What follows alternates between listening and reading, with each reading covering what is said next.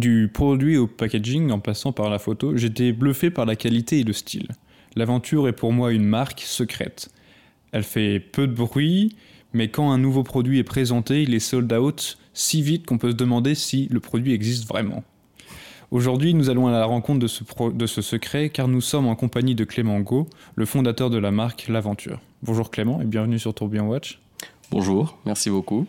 Euh, bon, avant qu'on aille un peu euh, au contact de ce que tu as créé et que tu, tu, nous parles un peu plus de toi, est-ce que tu peux déjà te présenter? Qu'est-ce qu'on doit savoir sur toi? Ouais, alors euh, je suis. Alors j'ai 33 ans, je suis designer industriel de formation. J'ai fait une école à Sèvres à côté de Paris qui était plutôt euh, orienté design euh, transport automobile, mais j'avais pas forcément envie de finir dans ce, dans ce segment-là. Euh, J'étais passionné d'horlogerie depuis, depuis tout jeune. Mes parents étaient antiquaires, donc j'ai assez vite été fasciné par les horloges, les montres anciennes, et puis je suis tombé là-dedans assez naturellement. Et en fait, au bout d'un moment de mes études, je devais faire un stage à l'étranger j'ai eu l'opportunité de faire un stage à Neuchâtel en Suisse, dans l'horlogerie. Et, euh, je suis resté en fait. Ouais, T'es jamais revenu? Je, je, suis revenu à Paris juste pour passer mon diplôme. Et euh, mon diplôme en poche, je suis directement euh, revenu à Neuchâtel pour travailler dans cette agence qui s'appelait à l'époque Études de style. Maintenant, ça a changé un peu de nom et puis de, de, de, de profil, mais c'est une agence horlogère qui, qui bosse pour, euh, qui, enfin, qui bossait à l'époque pour beaucoup de marques. Aujourd'hui, elle ne bosse que pour euh, Audemars Piguet. Mais, euh, mais voilà, puis ça m'a permis de, bah, d'arriver en Suisse, de me former, de faire des rencontres, tout un, tout un réseau professionnel. Et ensuite, je, donc j'ai fait 5 ans en, en, tant que salarié dans cette agence de, de, de création. Et puis après, assez rapidement, j'avais fait un peu le tour, euh, j'avais d'autres envies, j'étais un peu trop indépendant pour être euh, salarié euh, dans une agence et j'ai démissionné. en parallèle, je faisais de la photo et du film horloger. Ça m'a permis de rebondir assez rapidement. Et j'avais forcément depuis déjà quelques temps mon projet, mon rêve un peu de, de marque horlogère comme beaucoup, comme beaucoup de gens en fait qui ont ce rêve. Après, euh, j'ai pas trop réfléchi puis je me suis lancé euh, en fait tout de suite. J'ai lancé l'aventure euh, en 2017. Ok. Il y a cinq ans. Au début, je, je, continue un peu à travailler, à faire deux, deux, trois mandats à droite à gauche de, de photos, de films et un peu de design en indépendant. Euh, parce que clairement les premières années ont été un peu compliquées euh, financièrement. Euh, lancer une marque, en plus seul, parce que je, je l'ai fait complètement seul, sans investisseur, sans rien. Oui, c'est beaucoup d'argent qui part très vite. C'était ouais, c'était un peu compliqué à, à gérer, donc je, je, devais les premières années travailler, avoir un vrai travail à côté. donc voilà, donc voilà pour faire un peu la présentation. Et qu'est-ce qui t'a plu à Neuchâtel? Qu'est-ce qui a fait que tu es resté? Bon, ben, la, la, qualité de vie, quand même. Et, euh, bon, moi, j'étais à Paris. Bon, j'ai jamais été vraiment très parisien, mais j'habitais toujours à côté, à Sèvres. Mm. Mais euh, bah, en Suisse, il y, y a, quand même une, qualité de vie. Puis Neuchâtel, c'est une ville euh, qui, a, qui, a, une échelle humaine. C'est assez, assez, petit, c'est assez tranquille, mais en même temps, il y a tout ce qu'il qu'il faut. Euh, le lac, les Alpes, enfin c'est quand même assez tout à disposition facilement. Et puis moi j'aime quand même bien la, la, la, campagne et puis le, le, calme. Je suis pas un citadin euh, donc euh, mm. s'il n'y a pas 36 musées ou, ou, des sorties à faire tout le temps, ça me dérange pas plus que ça. Donc ça m'a ça m'a plu cette tranquillité. Puis il y a, ouais, une sorte de, de, de, de, Dolce Vita un peu un petit peu suisse, quoi. C'est pas mal. Ouais. Ça, bon, ça non, me convient, ça me convient bien, quoi. Et bon, là, ce qui est pratique, c'est que tu nous as fait un, un résumé euh, très rapide des différentes étapes qui t'ont amené à l'aventure. J'aime ton intérêt pour l'horlogerie. Avant que tu viennes, que tu arrives en Suisse et que tu travailles dans cette agence-là, il y avait déjà un intérêt, un, un, plaisir du produit, effectivement, avec tes parents antiquaires. Mm. Est-ce que tu peux revenir à quand est-ce qu'est né cet intérêt pour l'horlogerie? Ouais. Alors ouais, c'est assez. En, plus, c'est assez précis parce que je, je, je me souviens euh, petit, donc euh, je dirais euh, en 8-10 ans par là, je, suivais toujours mes parents dans les salons, dans les, les salons d'antiquité, toutes les salles de vente et, autres. Et puis je me fascinais pour les, les, les, les cartels, les horloges.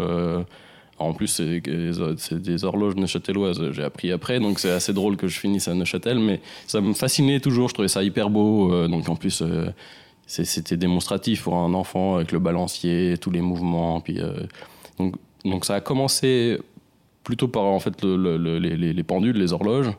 Et puis assez rapidement, quand j'avais 18 ans, en fait, je piquais les montres de mon père. Il avait quelques montres vintage.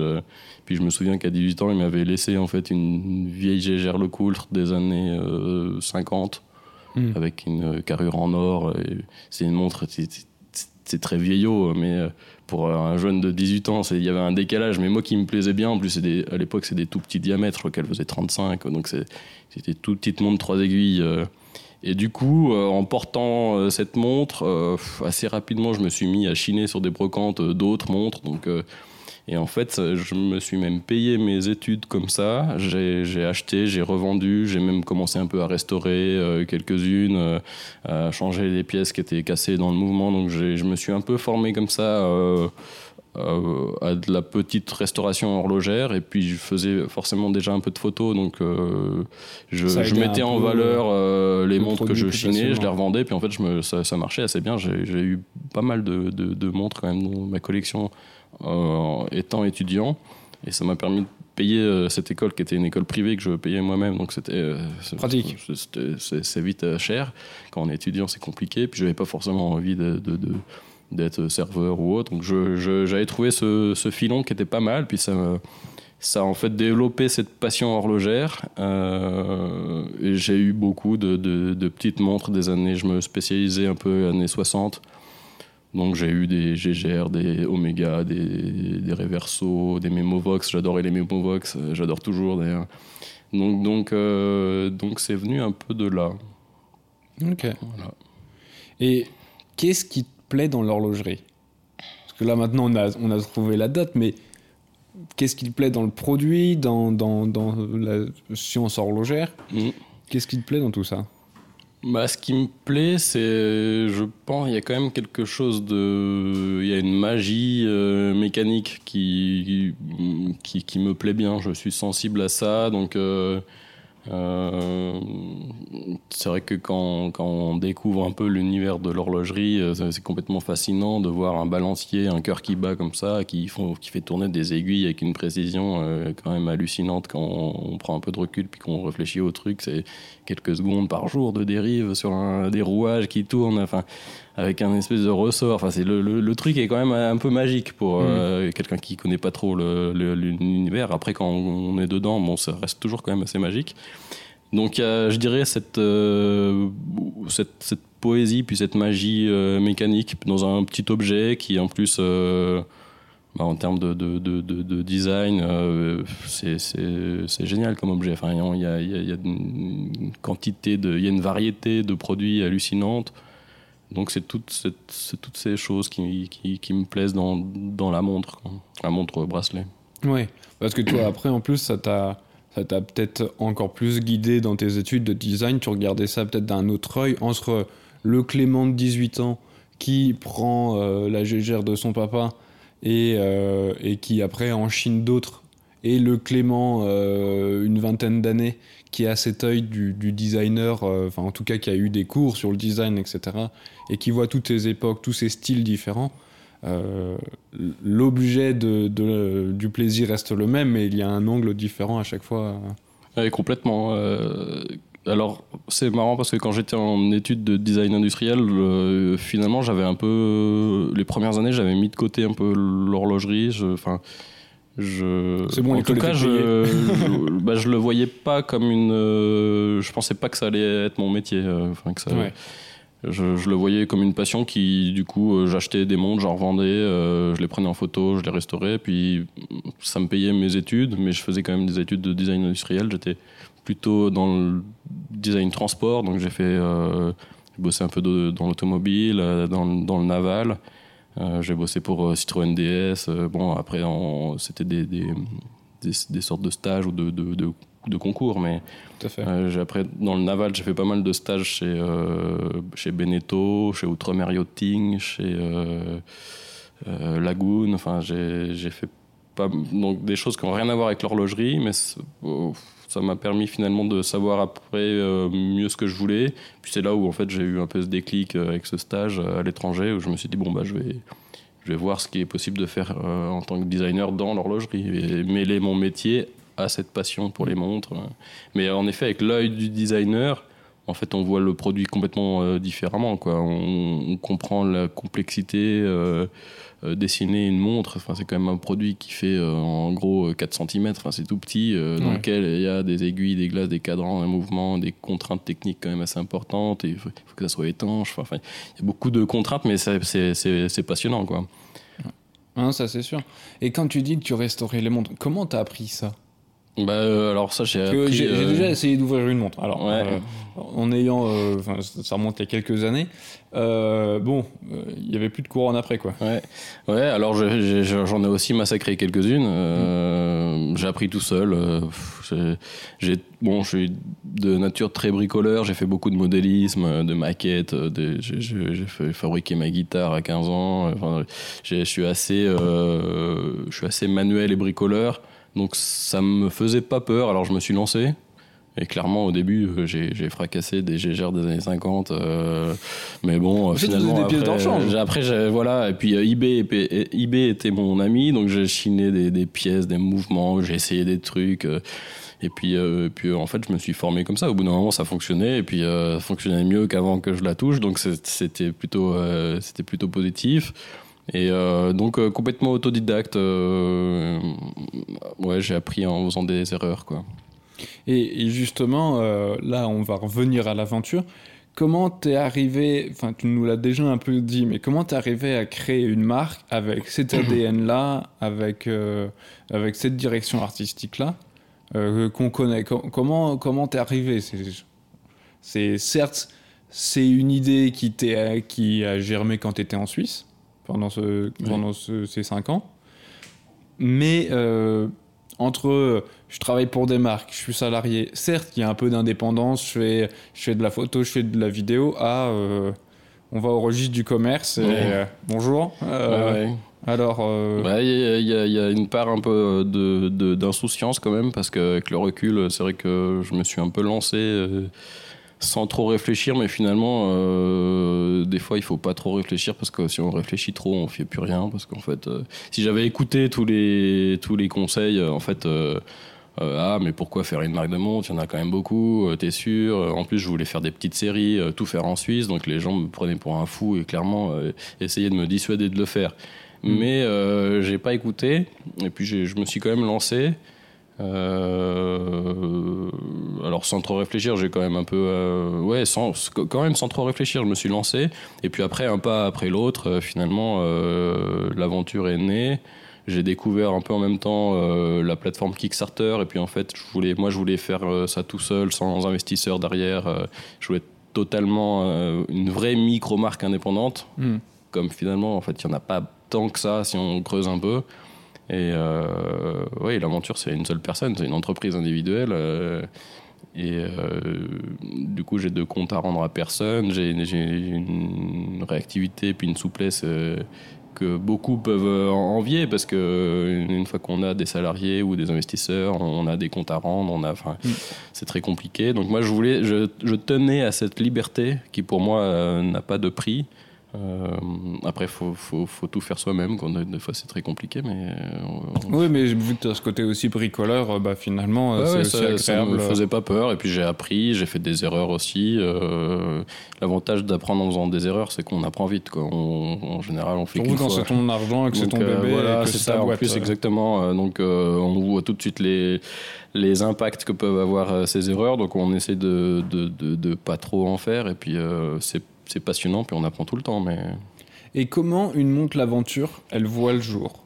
C'est quand tu as commencé, tu avais déjà un peu des idées un peu précises de thématiques sur lesquelles tu voulais aller? Oui, en fait, quand j'ai créé la marque, euh, c'est parti un peu d'un constat où, en fait, en agence, on avait toujours un peu les mêmes briefs. Euh, en gros, les marques, euh, j'avais pas forcément euh, beaucoup. Explique-nous justement comment ça marche. Ouais. Moi, je suis une marque et je viens de voir en tant qu'agence. Ouais. Voilà, j'aimerais que tu, que tu me crées en fait une montre. Mm. J'arrive avec quoi comme document et comment ça se passe? En général, euh, alors il y a deux, deux types de clients. Il y a des, des, des créations de marques, donc il Mhm. faut vraiment tout faire de, de A à Z, donc du nom, du logo, de l'ADN euh, au, au produit. Donc ça c'est un, un type de client. Puis après il y a le- les- la marque existante qui a déjà des modèles, qui a déjà un, un historique et puis qui, qui, qui veut euh, créer une nouvelle collection ou un nouveau modèle ou un, re- un restyling. Ou, euh, donc il y a deux clients différents. Après, euh, justement, moi le constat que je faisais, c'est que bien souvent les briefs étaient un peu creux. Il n'y avait pas, euh, en fait, les gens n'avaient pas forcément d'idée ou ils savaient pas vraiment où aller. Ils étaient un peu perdus quand même. Et, euh, et puis beaucoup de briefs se ressemblaient. En gros, c'était euh, ah, dessinez-nous euh, Une Royal. Oak, euh, mais il faut que ça soit sportif, mais en même temps un petit peu classe, mais pas trop poussiéreux, mais si, mais ça. Puis bon, bah, c'était toujours un peu les mêmes briefs. Donc ça, au, au bout de 5 ans, euh, bon, on, on comprend vite le truc. fait le et tour un puis, peu de euh, la question et t'as plus- et puis, plus beaucoup euh, et puis en fait, au bout d'un moment, je me suis dit, mais moi, euh, si je me faisais justement un peu le brief, euh, et puis bah, moi, j'aimais bien, euh, j'aimais bien forcément la Nautilus. Je, je- je- je suis un fan de Rolex des années 50, donc avec les cadrans euh, peints. J'ai- J'aime pas trop les, les index métal, mais les cadrans peints de Rolex, donc 50-60, c'est- c'est- je trouvais magnifique. Euh, après, il y avait des constructions, bah, typiquement euh, chez Panerai avec le cadran sandwich. Donc, il y avait tout plein d'éléments. euh, la Royal Oak, j'avais pas mal bossé dessus, donc forcément, j'avais des, des éléments qui me- qui m'intéressaient en termes de, de design, de construction. Et en fait, euh, je me suis fait un peu mon brief comme ça, et puis euh, la, la- la- la marque, le, enfin, le design de l'aventure a commencé euh, euh, un projet finalement assez égoïste. Je dessinais la montre qui me faisait plaisir. J'en avais un peu marre de, de dessiner pour d'autres marques. Mm. Et puis je me suis fait en fait un projet perso. Et puis je me suis dit, bon, bah voilà, si je dessinais ma montre avec mes, mes, mes contraintes, mon cahier des charges, euh, qu'est-ce que, à à quoi, ça, quoi à quoi, ça, à quoi Et puis fi- finalement, j'ai été euh, jusqu'à faire le design et puis, à, et puis en fait à créer la marque parce qu'au bout d'un- moment, je me suis dit, bon, bah si ça me plaît à moi, ça plaira à d'autres. Euh, et puis le design est né comme ça. Après, l'imaginaire, donc tout, tout ce que véhicule la marque, euh, bah, j'aimais euh, les Land Rover, le, le- le- le- le voyage, cet esprit un peu baroudeur. euh, clairement, Tool Watch. euh, Mais vrai tout le watch. Vrai Tool Watch, voilà, euh, automatique, euh, ou en tout cas mécanique, euh, donc pour avoir cette, cette, euh, cette magie mécanique. Et puis après, en fait, j'avais le design en- quasiment figé, mais j'avais toujours pas de nom. Et c'est en marchant dans la rue avec ma chérie à l'époque, on- je, je- je lui expliquais un peu, je lui disais, mais créer une marque de montre, franchement, c'est l'aventure. Quoi. Puis en fait, on- je me suis arrêté en marchant, puis je me suis dit, bon, bah, en fait, l'aventure, c'est génial parce que c'est euh, universel. le C'est universel parce que euh, tout le monde va le comprendre, un Américain, un Australien, enfin n'importe où. C'est- C'est c'est un mot quasiment euh, universel. Ça évoque plein de choses. Il y a tout de suite plein d'imaginaires. euh, on a plein d'imaginaires en tête. euh, L'exploration. euh, alors moi, c'était du coup un peu Jules Verne, etc. Toutes ces aventures.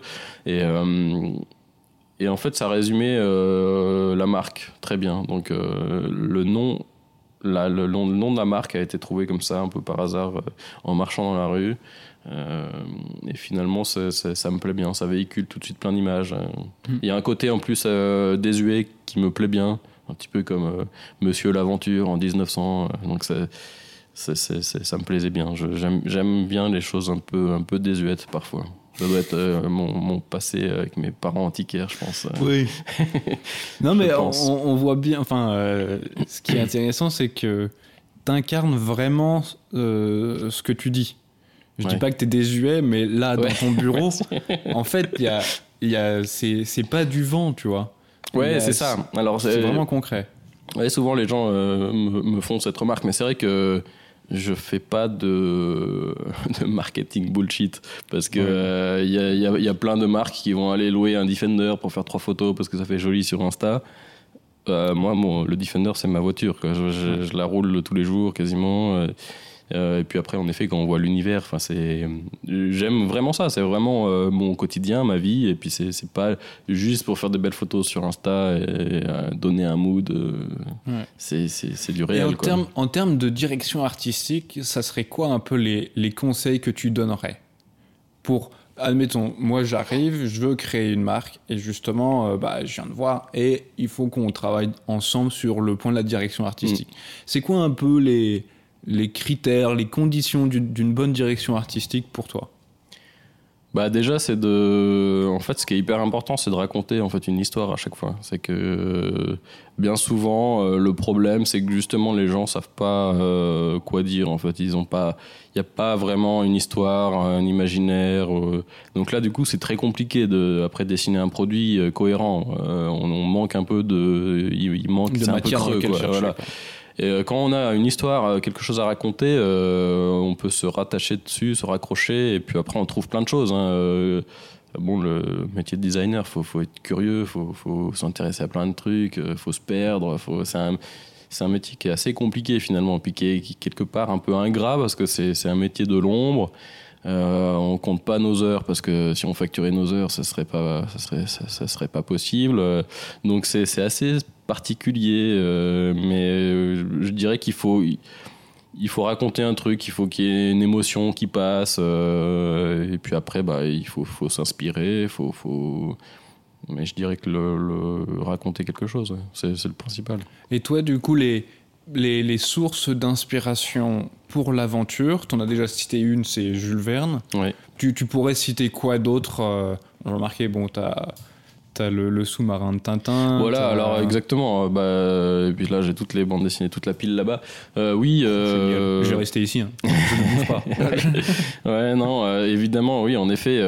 bon, bah, Jules Verne avec les, les notamment, euh, ce qui m'a inspiré aussi après mes écrins, c'est justement les éditions euh, Hetzel, donc euh, de, fin 19e. Donc ça, ça, m'a inspiré tout, ce côté illustration, justement en fait pour raconter des histoires. Et, à chaque collection, j'essaye de, faire une illustration qui évoque le thème très clairement. et puis en fait, il faut pas hésiter à finalement euh, ouais, à mettre les pieds dans le plat, enfin, faire, faire quelque chose d'assez basique finalement. Bah Là, cette année, c'est l'aventure automobile. Ben, L'illustration, c'est une voiture euh, sur une route de montagne euh, avec les Alpes en fond. Et puis voilà, il faut faire des choses des fois assez simples. En fait, ça, ça a un impact. Quoi. moi, je suis assez comme ça, un peu direct. Mais c'est ce qui marche le mieux. Je sais plus pourquoi, enfin bref, moi je, je, pensais ça et, ça, ça, a même une répercussion dans le mécanisme.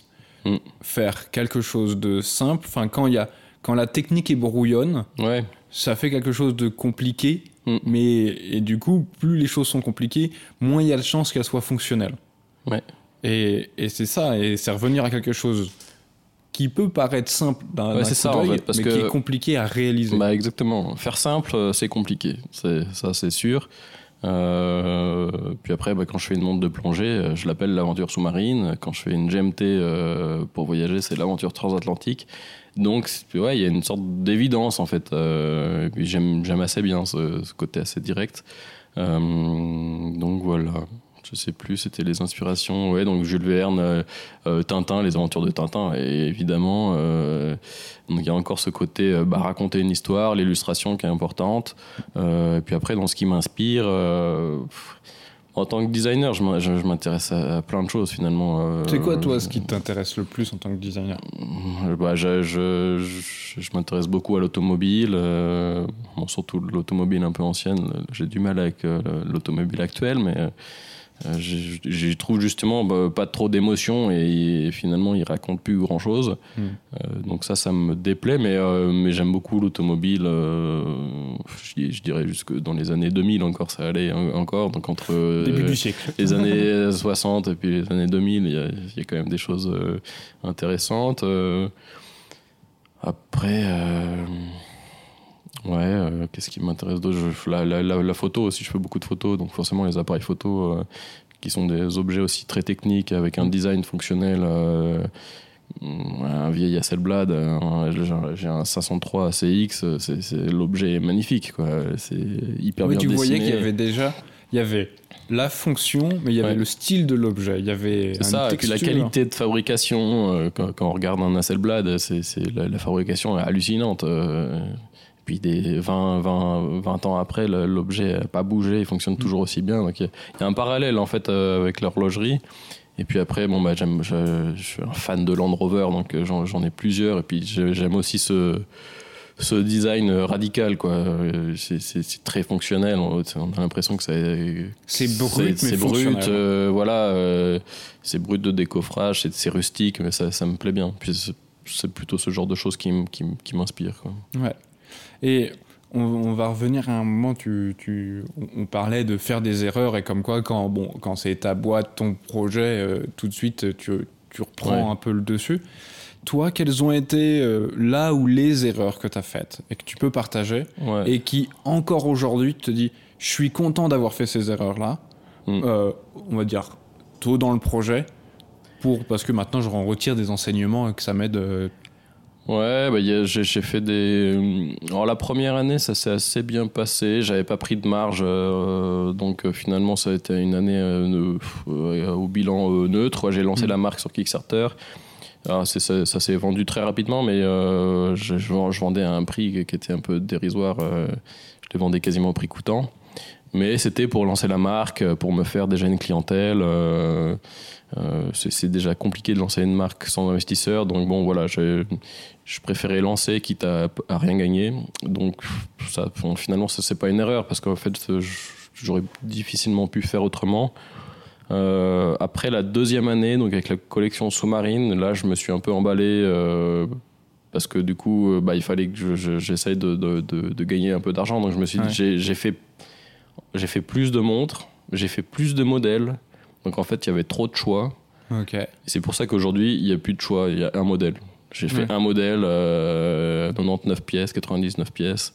Et, euh, et puis voilà, ça plaît, ça plaît pas. Mais la deuxième année avec les sous-marines, j'avais six modèles. J'avais trois déclinaisons euh, en acier, trois déclinaisons en bronze. On se perdait un peu dans les références. euh, et puis moi, euh, je- je- ça, ça a été un- une, une production qui m'a coûté du coup beaucoup d'argent. Ah, oui, oui, Et j'ai un peu transpiré pendant plusieurs mois parce que fallait payer les fournisseurs. euh, euh, les ventes, je passais plus par Kickstarter mais sur mon site. Donc les gens, fallait qu'ils tombent sur mon site. Ils tombaient pas dessus comme ça par hasard. euh, C'est c'est pas miraculeux. On va, Mm. tiens, je vais aller voir sur le site l'aventure. Surtout qu'à l'époque, c'était complètement inconnu. À part pour, euh, Pour les premiers 150 clients. personnes qui avaient acheté sur Kickstarter.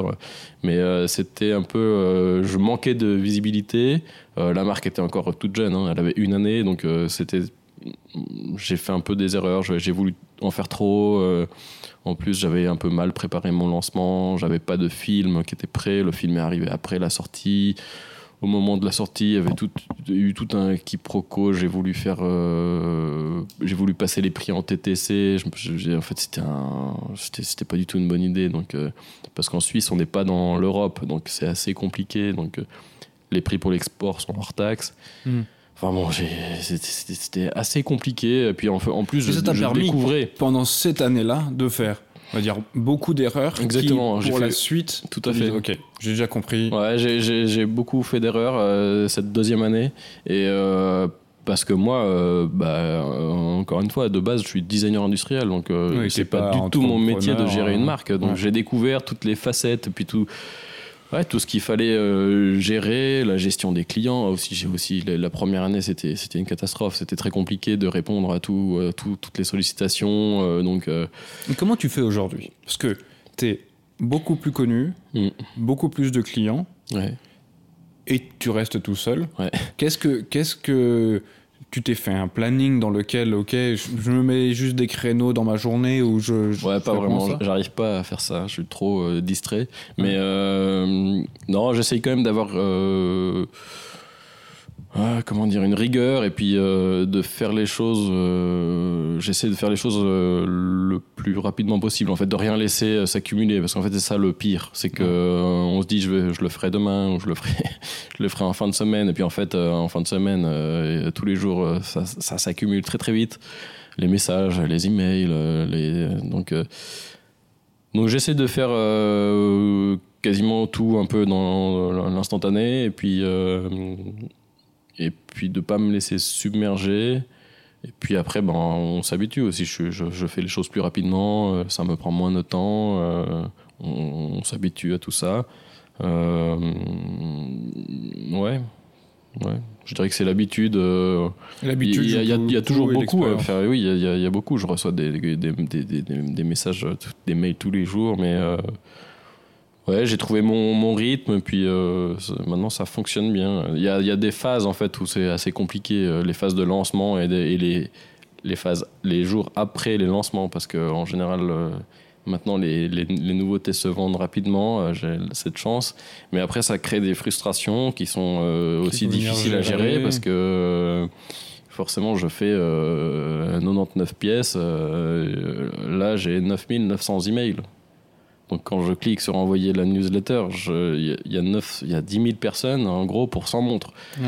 bon, c'est mathématique. Au bout d'un moment, mon site il crache en plus, mais ça, j'ai malheureusement on peut pas faire grand chose en fait. Euh. Même des grosses marques qui ont des immenses budgets euh, de, de, de, développement euh, web, ça, ça, ça, crache aussi. Donc au bout d'un moment, c'est mathématique, c'est cet effet d'entonnoir. Il y a beaucoup de personnes qui veulent un produit. donc là, le ratio 10 000 pour 100 pièces, forcément, ça coince quoi. Ouais. Donc, euh, alors je veux pas m'en plaindre. Hein. Et puis en même temps, euh, j'ai pas la volonté de produire plus parce que justement derrière, je suis tout seul. Donc il y, a quand même suffisamment de boulot euh, sur une année pour une seule personne. Parce qu'après, ce qui ce qu'il faut pas oublier, ce que qu'est-ce qu'on voit pas Qu'est-ce justement, voit pas, en, général, ce que le, le, le, le grand public ne voit pas, c'est toutes les coulisses, tout euh, notamment le, le, service après-vente. Typiquement, euh, il faut prévoir euh, à la production plus de composants, plus de pièces. Ça, ça mhm. coûte quand même à une marque. parce que ces composants-là, il faut les payer, puis c'est pas des composants qu'on va vendre, donc il faut quand même réfléchir en, en, termes de marge et puis de quantité. il faut en commander ni trop peu, ni trop, parce que il faut les payer. Donc ça, c'est assez compliqué quand même à gérer. Après, il faut les stocker. Euh, mais il faut pouvoir répondre à du SAP, euh, puis sur, sur quand même plusieurs années. Donc, euh, donc ça, c'est puis c'est quelque chose que quand on n'est pas dans une marque, on n'y pense pas en fait. On, ne hmm. pense pas du tout à ça. On a l'impression que les mondes sont faits. C'est ça. Et puis une fois que c'est fait, c'est magique. ça se répare sans, sans avoir besoin de hmm. pièces. non, il faut des pièces, il faut des composants, il faut tout, tout en plus quoi. Euh, donc ça, ça c'était un peu aussi, euh, bah, on apprend, euh, c'est un peu une découverte quoi. Donc, hmm. donc ça, ça coûte à une marque. Et puis après, c'était quoi la question Je me rappelle plus. C'était oui, tout ce qui est les coulisses un petit peu du. ouais, qu'est-ce que les gens ne voient pas? Alors, tu as cette partie, certes, préparation du SAV. Bah, il y, a, y, a, toute la, toute la, alors, la gestion de, des, des fournisseurs. Il faut trouver des fournisseurs de confiance, euh, justement euh, maintenir cette, relation. Et puis la, relation client, c'est euh, c'est quand même toujours des, des, des, messages, des questions. Il faut être à l'écoute, il faut répondre. Donc ça prend du temps. ça peut passer un peu incompressible. Quoi. Au bout d'un moment, c'est des choses qu'il faut faire et il faut les faire correctement parce que c'est important de bien les faire. Mmh. Et, et, ça, c'est vrai qu'on quand on pense comme ça, lancer sa marque, on, on pense jamais à tout ça. Non, non, mais c'est ça qui est bien avec ce podcast-là, c'est que ça permet aux gens aussi de comprendre tout ce qu'il y a derrière et tout ce qu'on ne voit pas. Mm. Et que euh, une marque, ça se crée pas en un jour. Effectivement, tu as à la fois déterminé cette vision, cette direction artistique, qu'est-ce qu'on veut faire, qu'est-ce qu'on veut euh, réinterpréter ou qu'est-ce qu'on veut créer. Puis après, bon, maintenant qu'on a ces grandes idées-là, il faut rentrer dans le détail. Le mm. produit, dessiner une montre. J'invite tout le monde, j'invite tout le monde à dessiner une montre. Ils verront que finalement bah, c'est un merdier pas possible. Ouais, c'est très compliqué euh, de dessiner une montre parce que c'est un tout petit objet qui est très chargé parce que euh, des aiguilles, un cadran, des index ou des chiffres ou, et tout ça dans un objet très très petit. Donc il faut le dessiner euh, avec une grande précision, sinon le dessin en effet bah, très rapidement ressemble à rien. Mm. Et puis après, on peut aller voir un fournisseur avec notre dessin qui ressemble à rien. Il va dire oui, c'est gentil, mais euh, quand vous tournez la montre un peu comme ça de profil depuis cette, cette forme, qu'est-ce que ça donne en, en, 3D quoi euh, Donc euh, bah oui, c'est assez compliqué. Moi j'ai je modélise beaucoup en, 3D, donc ça c'est justement toute ma formation de designer industriel qui là-dessus m'aide beaucoup. Du coup, je vois le produit euh, dans ma tête, je le vois déjà en 3D, donc ça, ça, ça, ça aide beaucoup. Et puis après, bah, j'ai aussi euh, mon œil qui est un peu aiguisé euh, de par bah, tout mon passé de un peu collectionneur, collectionneur de, de, de, de, montres et puis, et puis la photo. forcément, mon œil ouais, j'ai, avec les années, euh, l'œil s'aiguise et s'habitue euh, à justement une qualité, à des proportions dans l'horlogerie. Les proportions, c'est hyper important. D'ailleurs, on le voit tout de suite chez quelqu'un qui, qui, débute un petit peu. Et puis moi, quand je reprends mes premiers dessins, on, voit des, proportions qui qui vont pas du tout en fait. Et puis après, les choses s'affinent, on est de plus en plus réaliste dans les les tolérances, les proportions d'une aiguille, d'un index, ou, tout ça, ça s'affine avec les années, en fait, avec l'œil.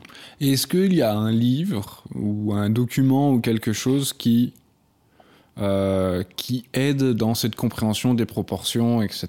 Est-ce que tu aurais quelque chose à conseiller? Donc dans le design plutôt Dans, dans, le, design, dans le dessin, dans... Parce que je sais bah, qu'il y a des gens qui nous écoutent, il y en a qui veulent créer des marques ou des mm. choses ou qui ont des projets. Et ça peut être, euh, tiens, bon, allez voir ça, ça sera déjà un plus. Bah non, j'ai pas d'ouvrage comme ça à conseiller, mais après, euh, je dirais qu'il faut, euh, il faut être curieux et puis former son œil. il faut dessiner si on aime dessiner. Après, moi, je suis pas un très grand dessinateur, je dessine finalement assez peu. Parce que justement, j'aime bien l'outil de modélisation 3D. Donc en fait, et comme j'ai l'idée assez vite, très, très, très nette dans ma tête, en fait, j'ai pas besoin de dessiner. Euh, je peux dessiner des dessins très moches, mais pour en fait un peu des, des, un, bloc-notes quoi, pour, euh, pour que l'idée ne s'évapore pas. Mais euh, ou alors après je fais du dessin d'illustration. Donc en fait quand le design est déjà un peu figé, je fais un, on appelle ça un, beau dessin d'illustration pour faire joli. Ça c'est sympa. Mais je, je, je vais pas remplir un classeur de recherche avec mm. la montre sous tous les angles. Comme alors j'ai des des, des, des, potes euh, qui sont dans, du coup, dans le design automobile. J'en ai beaucoup, forcément, puisque mon école était assez réputée dans le, dans le design automobile. Et eux, c'est les champions pour remplir des classeurs. Euh, je sais pas comment ils font. Ils font. Ils font la voiture sous tous les angles avec 36 versions variantes. Euh, et ils sont capables de, de, de faire 30 30 dessins pour juste une petite ligne. Enfin, c'est complètement hallucinant. Ils remplissent des classeurs de dessins. Je suis toujours assez admiratif de ça. Moi, je suis assez euh, euh fainéant euh, en termes de dessin. Mais, euh, mais voilà, après chacun sa technique. on n'est pas forcément obligé de savoir bien dessiner. Mm. mais il faut avoir des, des idées et puis savoir les matérialiser, donc en, en, dessin ou en 3D ou en maquette. Ou Finalement, il y a plein de, de, de possibilités. Ouais.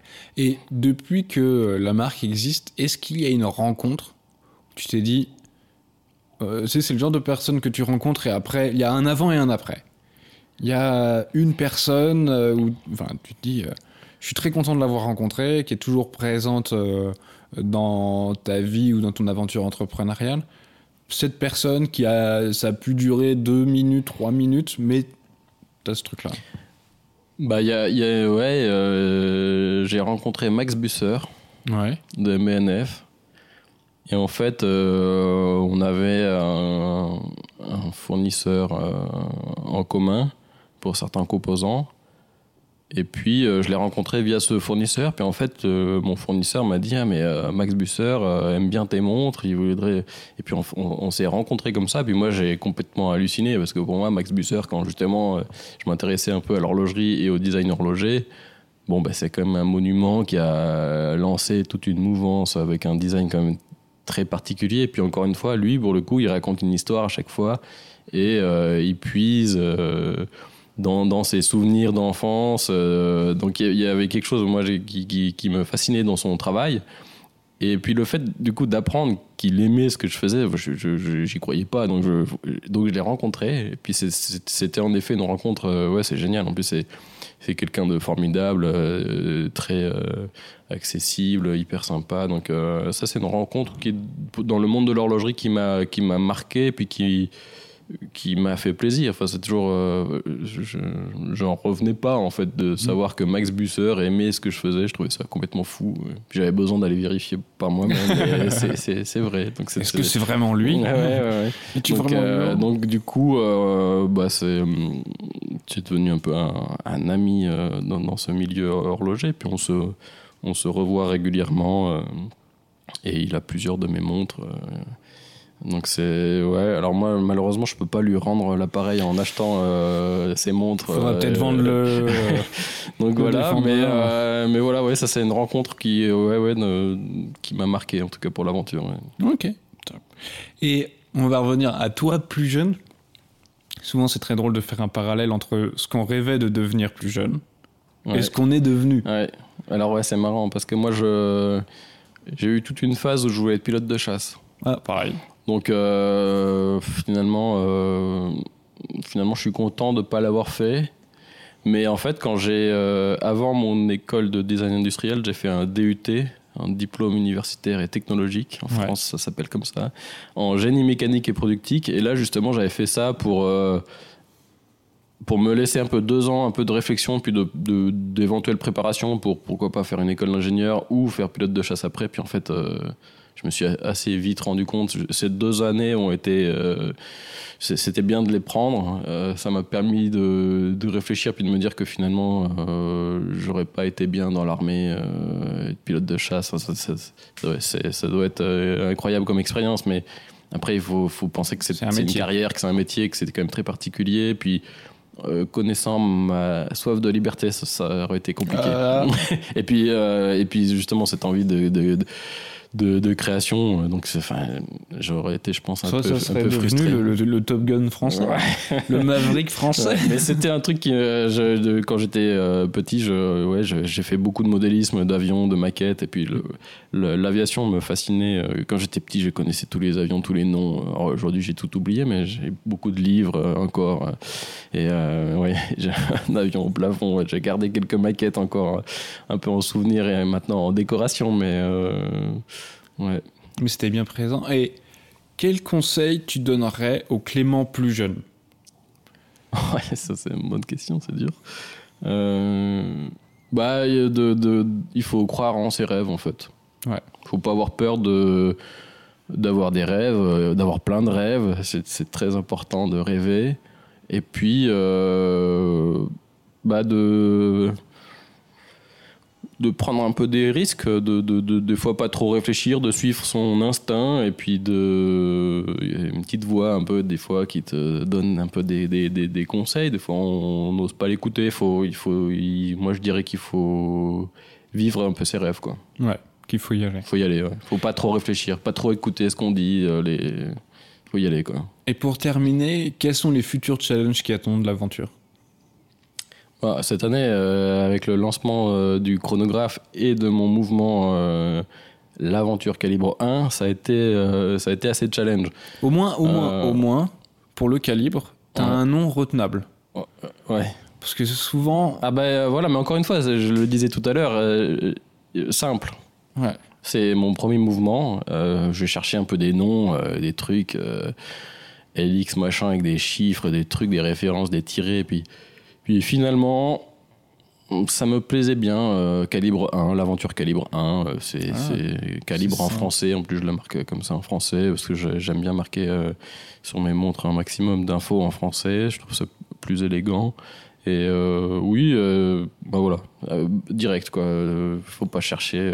Ah, midi à 15 ouais, c'est simple quoi, efficace, efficace. Mm. Donc ça c'était challenge parce que c'est quand même euh, développer un mouvement. Alors je l'ai fait avec Chronode. Je suis pas parti d'une page blanche euh, tout seul dans mon coin parce que je suis pas horloger, mais euh, je me suis entouré de personnes et d'entreprises compétentes. Et mais c'est quand même toujours du développement, des frais, c'est des frais quand même énormes. hein, mais ça faisait des années que j'en rêvais. Euh, J'aurais pas pu le faire plus tôt, c'est quand même assez compliqué. Mais là, là, je sentais que c'était le bon moment. Il fallait le faire, quoi. ouais. Mm. Non, Donc c'est un gros saut, euh, c'est assez challenge pour. Et c'est euh, surtout que ça t'ouvre après une, des Alors là, opportunités pour le futur. euh. Complètement. Donc maintenant que j'ai ce calibre, euh, alors, cette année on a mis un, un module chronographe euh, du Bois des Pras. Mais à l'avenir, on enlève le module, on fait une trosse aiguille, on met un autre module face de lune, QP, n'importe quoi. Enfin, il y a en fait une palette de possibilités infinies.